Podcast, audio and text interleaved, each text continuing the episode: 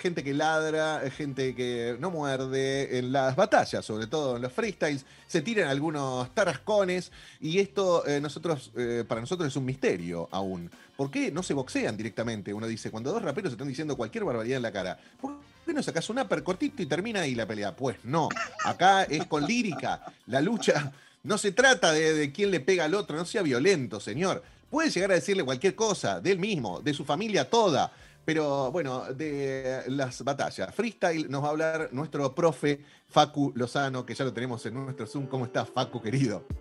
¿Cómo andas, amigo? ¿Me escuchás bien? Sí, te escucho perfecto. ¿Cómo está tu feriado, Facu? Acá tranqui, hace un rato eh, la abuela de mi hija la llevó a comer, así que estoy acá súper predispuesto para contarles lo que quieran. Pero qué bien, por favor. Ahí nos anticipaste algo, nos dijiste que ibas a hablar de una jalabaluza. Exactamente, de todas maneras, antes que eso, estamos haciendo radio, pero tengo que decir que es una remera increíble de una de mis bandas preferidas, así que hermoso, el C Sound System. sí, em, Gracias. Sí, vamos a hablar del Jala, ahora les cuento un poco y por qué sobre todo, eh, porque no, no, no, no es que dije, bueno, quiero hablar de esto, sino que tiene una razón específica, pero antes está bueno lo que decías un poco en chiste, hoy en relación a lo que venían charlando, de esto de por qué, porque también me parece que debe ser una duda súper genuina, como de gente viendo una batalla de freestyle y, ¿y por qué no? pero es terrible lo que se están diciendo, ¿por qué no pasa a otra situación? Y yo creo que tiene que ver, por un lado, una cuestión medio deportiva de honor, onda, eh, no, o sea, eh, sabés que te van a descalificar para cualquier persona, sea en el under o en, en una competencia importante, es súper grave que, te expulsen de una competencia.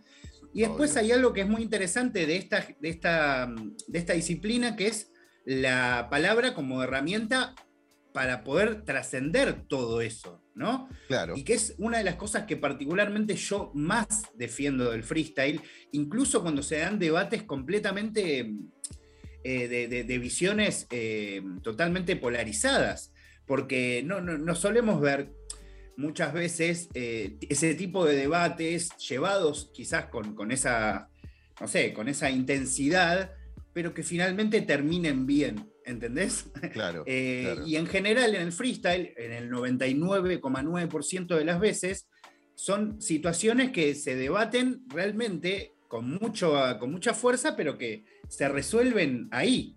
Eh, y eso es increíble. Facu, yo te quiero preguntar por la estructura de, las batallas de freestyle y demás, de quinto escalón o de las que hace Red Bull en todo el mundo y demás, eh, porque quiero saber si hay pautas establecidas, si hay un tiempo límite eh, para, tirar eh, las barras, para tirar la, para rapear, sí, las rimas, cómo es el, tema de los beatmakers, quién hace la música que se pone en las batallas, ¿me puedes dar así un pantallazo general? Cómo son? Bueno, sí, te doy un pantallazo súper general. Em, primero, todo esto cambió mucho desde que arrancó. De hecho, ahora te voy a hablar de una batalla muy iniciática, pero eh, desde que arrancó fue cambiando mucho, ¿no? Eh, dónde se hacía, primero los beats eran beats eh, bajados de internet de canciones súper populares, después obviamente eso empezó a traer problemas de derechos, entonces hubo, eh, fue apareciendo la figura del DJ y el beatmaker, que obviamente ya existía, pero para los organizadores de batalla todavía no, la conocían. Eh, ahora casi todas las batallas importantes tienen su propio beatmaker, que en algunos casos pone sus propios músicas y en otros casos pone músicas que hacen muchos otros beatmakers que mandan esa competencia. Em, con respecto a los formatos, cambia también en relación a, por ejemplo, si es FMS, que es una liga profesional, la única que, se hace en muchas partes del mundo, llama FMS porque es Freestyle Master Series, se hace en España, se hace ahora, eh, va a arrancar en Colombia, se hace en Perú, en Argentina, en Chile, en México, eh, están por sumar, eh, perdón, sumaron Brasil también, o sea, es realmente una liga profesional. Em, después está eh, Red Bull, que es otro tipo de batallas con otras características. Em, todos, o sea, unos son un formato más acotado, otros son formatos más largos como FMS, que pueden ser una batalla de casi media hora con muchos rounds que puede haber desde temáticas hasta, hasta cuestiones más em, performáticas de acapela, por ejemplo, sin beat. Eh, son muy, muy diferentes e incluso algo que pasa mucho en la actualidad del freestyle para renovar la situación es que cada vez empiezan a aparecer formatos distintos.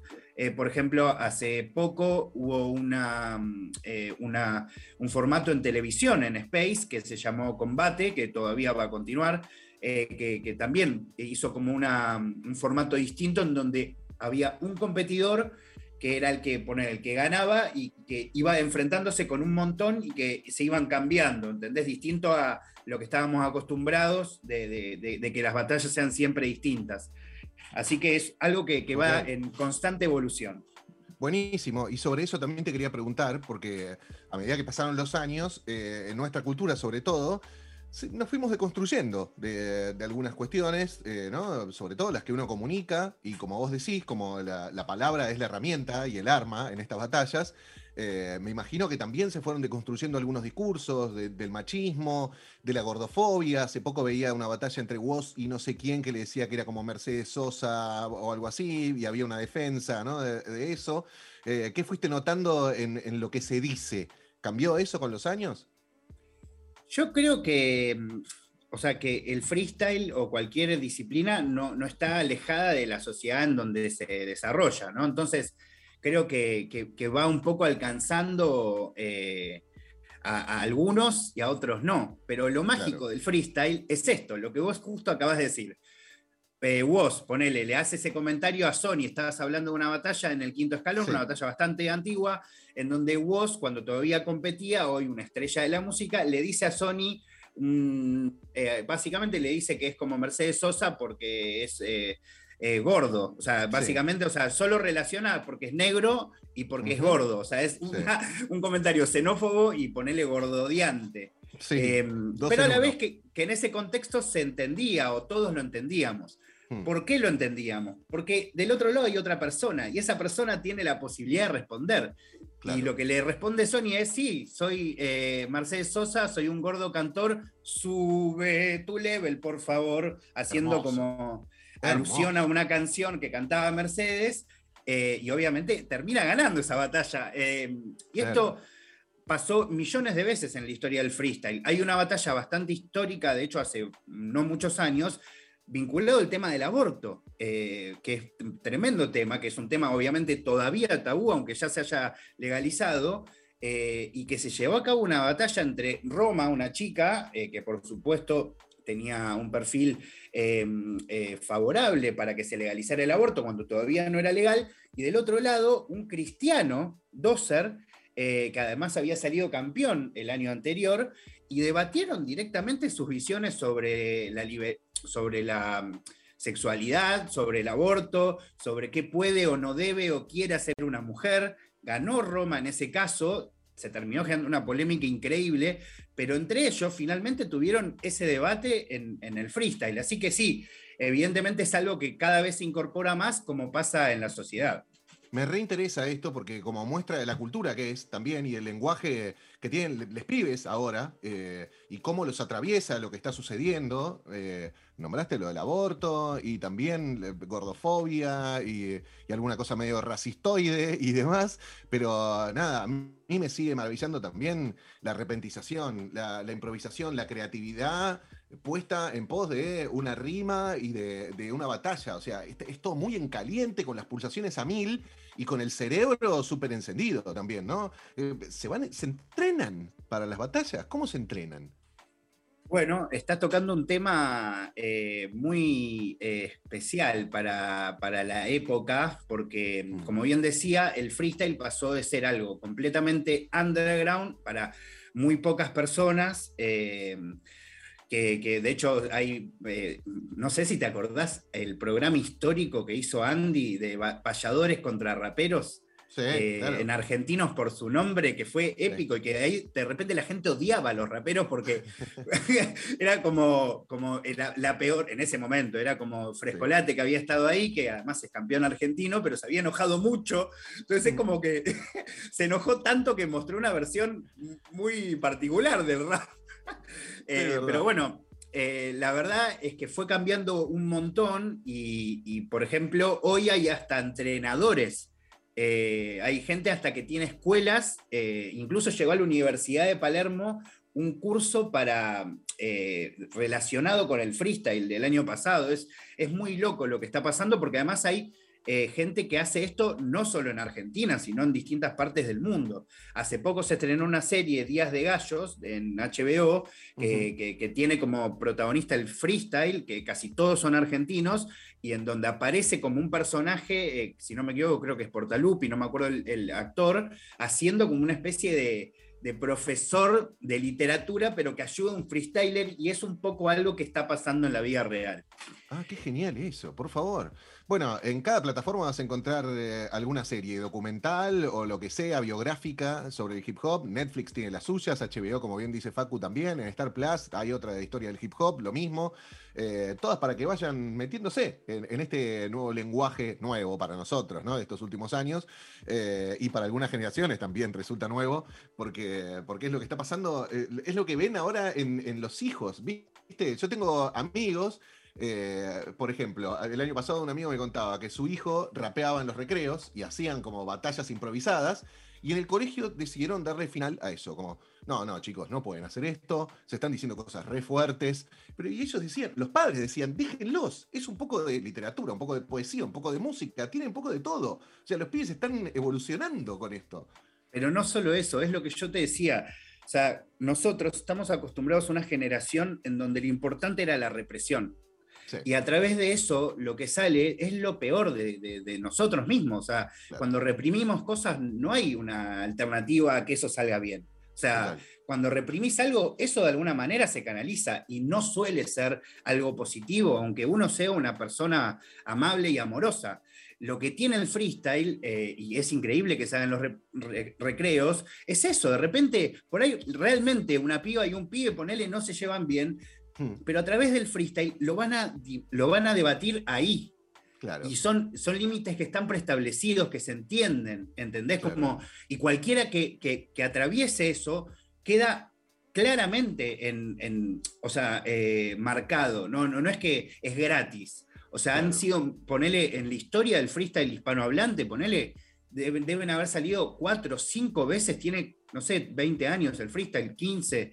O sea, cuatro veces debe haber habido algún problema realmente que obviamente se, fue muy, muy condenado. Pero, Diego, para mm, decirte una cosita, eh, porque mm. te traje hoy como, como una historia eh, mínima, em, el sábado en, eh, el municipio de, Instituto Brown, en Almirante Brown, em, dieron un, sucedió algo muy importante relacionado con el freestyle, que es que una plaza, que es la plaza, una plaza en Claypole, que queda exactamente en Remedios de Escalada y Alcina, que es una plaza donde se hacía una de las batallas más importantes del inicio del freestyle, de esta última etapa del freestyle en nuestro país. Esa batalla se llamaba Jalabalusa, se hacía en Claypole porque era un lugar que se eligió especialmente porque era la conexión eh, bastante sencilla entre gente que venía del sur y del oeste. Em, esa batalla que se empezó en 2012, que la hizo gente como De Toque, como Núcleo, eh, gente que después fue muy importante en la historia del rap, em, y que además fue como esa batalla que que vieron todos los que se enamoraron del freestyle en un momento en Argentina y que después vino el quinto escalón. Los del quinto escalón primero iban al Jalabaluza y de hecho deciden hacer el quinto escalón para no, tener que ir tan lejos, ¿no? Como em, esa, esa, competencia que, que, hace bastantes años dejó de realizarse, el otro día, eh, directamente la intendencia del municipio de Almirante Brown declaró y le cambió el nombre a la plaza y ahora se llama oficialmente la Plaza Jalabalusa Movimiento Underground. Eh, se hizo todo un acto del municipio llamando a estos raperos, una competencia de freestyle, eh, y, la verdad es que más allá de la cuestión política que, que se puede debatir en otra situación, es muy loco porque, como decía, algo de la calle, algo totalmente underground, algo que se hacía sin permiso, algo que era para muy poquitos, de repente hoy hay una plaza eh, que es cierto, para muchos la conocíamos como la Plaza del Jala, ahora efectivamente se llama la Plaza Jalabalusa. Qué gran noticia, Facu, eh, porque es un avance cultural. Más allá de que no sea la solemnidad de las artes eh, convencionales e históricas, esto es lo que pasa con la cultura en el 2021 y está buenísimo que avance y que, nada, los políticos tengan que hacerse eco de lo que está sucediendo ahí, que es súper importante, que se vea que hay un movimiento social y cultural que está sucediendo en ese lugar. Bueno, dale, ponele el nombre que se merece esa plaza, genial.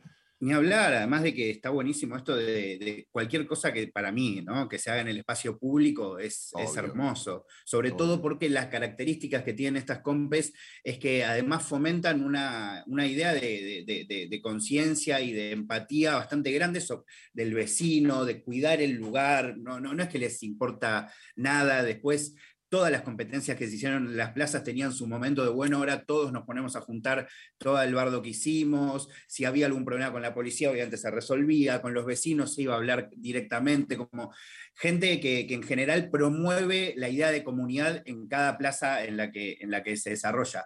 Yo traje un minuto, eh, Diego, porque eh, la verdad no sabía que, o sea, quería hablarte del Jalabalusa, quería hablarte un poco de freestyle, pero a la vez no sabía, como en radio no es lo mismo poner una canción, poner un minuto, que además no lo vamos a ver. Entonces lo que dije es, ok, una de las personas más importantes que salió del Jalabalusa fue de Toque, que además fue parte de la organización en un momento. De Toque es eh, un bicampeón argentino de Red Bull y un campeón internacional es eh, alguien que además después terminó estando, por ejemplo, de protagonista eh, en El Marginal, eh, alguien que es muy conocido incluso por gente que por ahí no conoce el freestyle. Entonces, yo lo que dije es, voy a traer lo que para mí es uno de los minutos más emocionantes que yo vi de Deto para compartirlo con vos y con la gente, poniéndolos un poco en contexto. De toque tenía que enfrentarse contra un amigo de él que estaba con la posibilidad de perder su puesto en la liga, ¿sí? O sea, descender, como se diría en el fútbol, ¿sí? Literalmente. Eso obviamente significaba perder ese sueldo. Eh, esa persona eh, que quiere mucho de toque se llama clan y además tiene una familia, hijos, etc.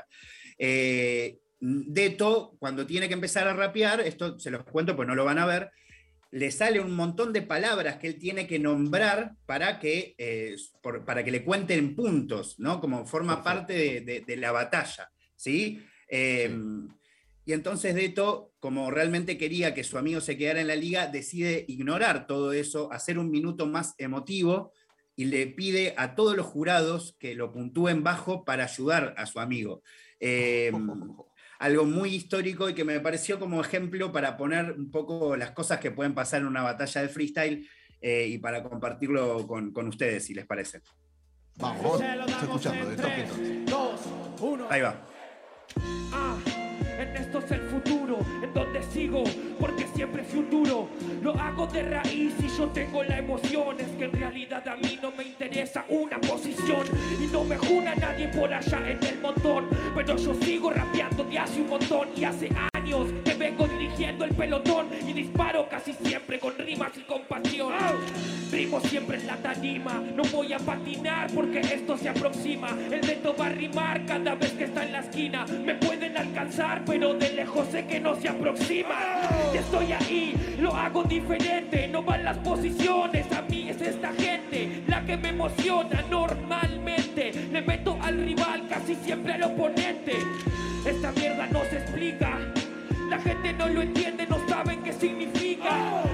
El dedo está de testigo.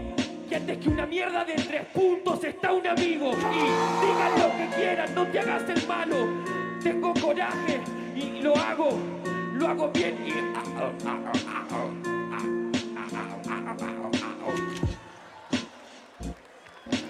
está. Qué genial, qué genial. Algo totalmente antiprofesional, pero que a la vez muestra en qué situación está el freestyle. Hoy el freestyle está como un poco con una pata totalmente profesionalizada, creciendo, eh, cada vez hay más periodismo de esto, gente que habla de, esto, además de los freestylers, que cada vez hay más personas que pueden vivir de eso, no todos lamentablemente, ya hay como distintas, si se quiere, eh, hay como una, una, liga A, una liga B, una liga C, de alguna forma, em, pero todavía tiene estas particularidades, ¿no? Eh, un competidor con la historia de toque que podría haber, eh, obviamente, tomado la decisión de ser profesional y se hizo cualquiera solo para ayudar a, su amigo y tanto Clan como Deto, como Sone, que también era el DJ que estaba poniendo la música, todas esas personas arrancaron haciendo freestyle en el Jalabalusa, que es esta compe que fue distinguida con, con poner la plaza a su nombre. Momento de piel de pollo, en el que eh, De Toque decide renunciar a sus puntos para que su amigo no descienda sí, es, genial por encima de un momento hermoso. En un momento que se escucha que le dice como, ¿qué te haces el malo? Obviamente como no lo vemos, pero lo que pasa es que Clan se da cuenta de lo que está haciendo Deto y le empieza a decir como, pero con mala onda, como, dale, ¿entendés? Como, y, le dice, pero ¿qué te haces el mal? para mí vale más eh, tu, momento. Y es tremendo, porque eso después obviamente a Deto le generó un problema con la organización, un problema con un competidor al que terminó perjudicando, porque benefició a su amigo, pero perjudicó a otro. Entonces, pero bueno, eh, el, corazón, el amor.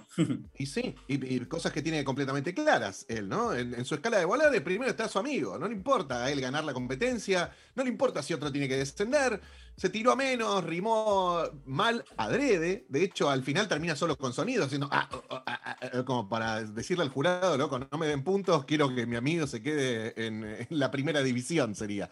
Así que hermoso, qué lindo momento, Facu, qué bueno lo que nos trajiste hoy y gracias por nada, por brindarnos estos conocimientos, son herramientas para acercarnos a un género que a veces te puede parecer ajeno, pero que te vas metiendo por todas estas cosas, vas conociendo más el contexto y, a las personas también que rapean. Hermoso. Totalmente. El tema de, hablar de freestyle, sobre todo de cero, es como, creo que es muy largo. Por eso me pareció como este ejemplo de una plaza a la que ya le pusieron el nombre de la competencia que se hacía ahí en el 2012, no pasó hace 45 años, Em, me parecía que era importante como para entender la magnitud de las cosas que están pasando, no, porque esto le dé mayor valor a la compe, sino porque, mirá, como vos bien decías, eh, lo que hay que llegar a reconocer, ¿no? Em, y, con el tiempo seguramente hablaremos más de freestyle porque hay miles de competencias, miles de formatos. Eh, eh, de esto de las temáticas que me hablabas, ponerle más de la nueva era, también se pueden poner miles de ejemplos, así que seguro seguiremos hablando del tema. Buenísimo, gracias Facu, hermoso arrancar esta semana, gracias por estar en un feriado, aparte, momento especial. Por favor, no hay feriados para el freestyle. Vamos. Bueno, todo esto lo vamos a subir a la web, búsquenlo en nacionalrock.com y también obviamente vamos a armar una listita de Spotify que después iremos mechando también con música, porque me gustaría que tuviéramos estas secciones y algunos temas que vos quieras poner, si te parece bien, Facu. Yo tengo una lista de Nirvana Verbal y te puedo ahí compartir todos los temas que quieras para que agreguen también en la suya. Feliz. Espectacular. Me encanta, me encanta. Gracias. Facu Lozano con nosotros, un lujazo tenerte en el programa. Abrazo, Facu. Gracias, Diego. Como siempre, para mí un lujo estar con vos. Abrazo grande para todos.